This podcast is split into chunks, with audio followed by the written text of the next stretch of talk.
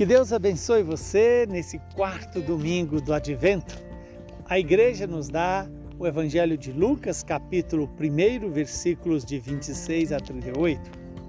Naquele tempo, o anjo Gabriel foi enviado por Deus a uma cidade da Galiléia chamada Nazaré, a uma virgem prometida em casamento a um homem chamado José. Ele era descendente de Davi e o nome da virgem era Maria. O anjo entrou onde ela estava e disse: Alegra-te, cheia de graça, o Senhor está contigo.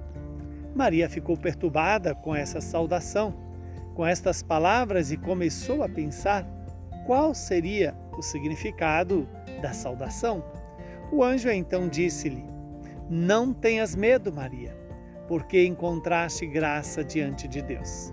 Eis que conceberás e darás à luz um filho a quem porás o nome de Jesus.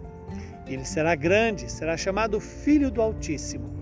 E o Senhor Deus lhe dará o trono de seu pai Davi. Ele reinará para sempre sobre os descendentes de Jacó e o seu reino não terá fim. Maria então perguntou ao anjo: Como acontecerá isso se eu não conheço homem algum?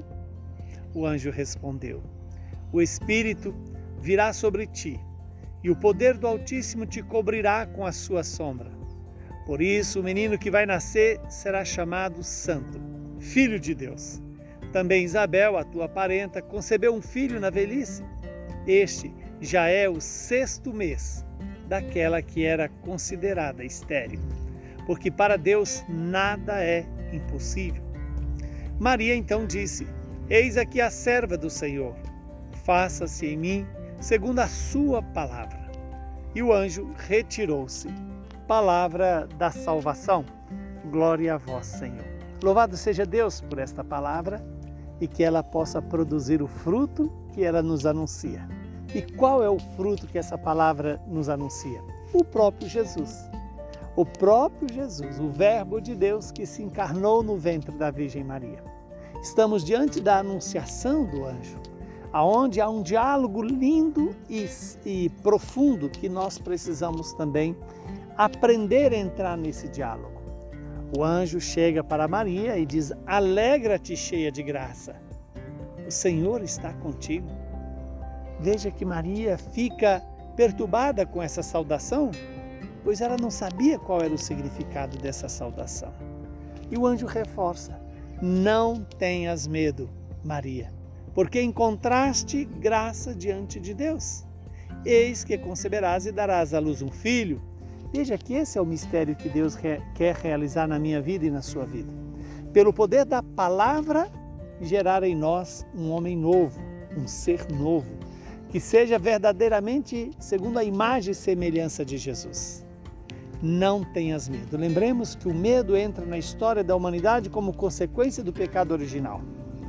Por isso, o anjo, quando diz para Maria: Ave cheia de graça, o Senhor está contigo. Ser cheia de graça significa que em Maria não há espaço para nada que não seja a graça de Deus, a vida de Deus, a vontade de Deus, o querer de Deus. E esse diálogo nós precisamos cotidianamente fazê-lo. Ouvir a palavra e acolhê-la. E acolhendo essa palavra, perceber que para Deus nada é impossível, inclusive mudar o meu e o seu coração. Restaurar em mim a imagem e semelhança de Jesus. E quando o anjo disse, né, o Espírito virá sobre ti e te cobrirá com a sua sombra. Por isso, o menino que vai nascer de ti será chamado Filho de Deus. Deus quer gerar em mim o seu Filho Jesus, pela força do Espírito Santo esse Espírito que fecunda nossa alma e faz nascer em nós o homem novo. Que Deus nos conceda essa graça de ouvir hoje, assim como Maria ouviu o anjo, ouvir a igreja, que nos dá essa boa notícia de que Deus deseja que sejamos a sua imagem e semelhança, que Deus deseja que sobre nós é, venha o Espírito Santo para renovar a face da terra, a começar pela renovação do meu coração. Assim como Isabel, que era, era considerada estéril, Deus deu a ela o filho, João Batista. E nesse momento, essa palavra é para mim e para você. Deus pode nos dar, pelo poder do Espírito Santo, a fecundação e a, e a geração do homem novo em cada um de nós. Que o Deus Todo-Poderoso nos abençoe, nos santifique, nos livre do mal e nos dê a paz. Ele que é Pai, Filho e Espírito Santo. Que Deus seja a sua fortaleza e a sua esperança.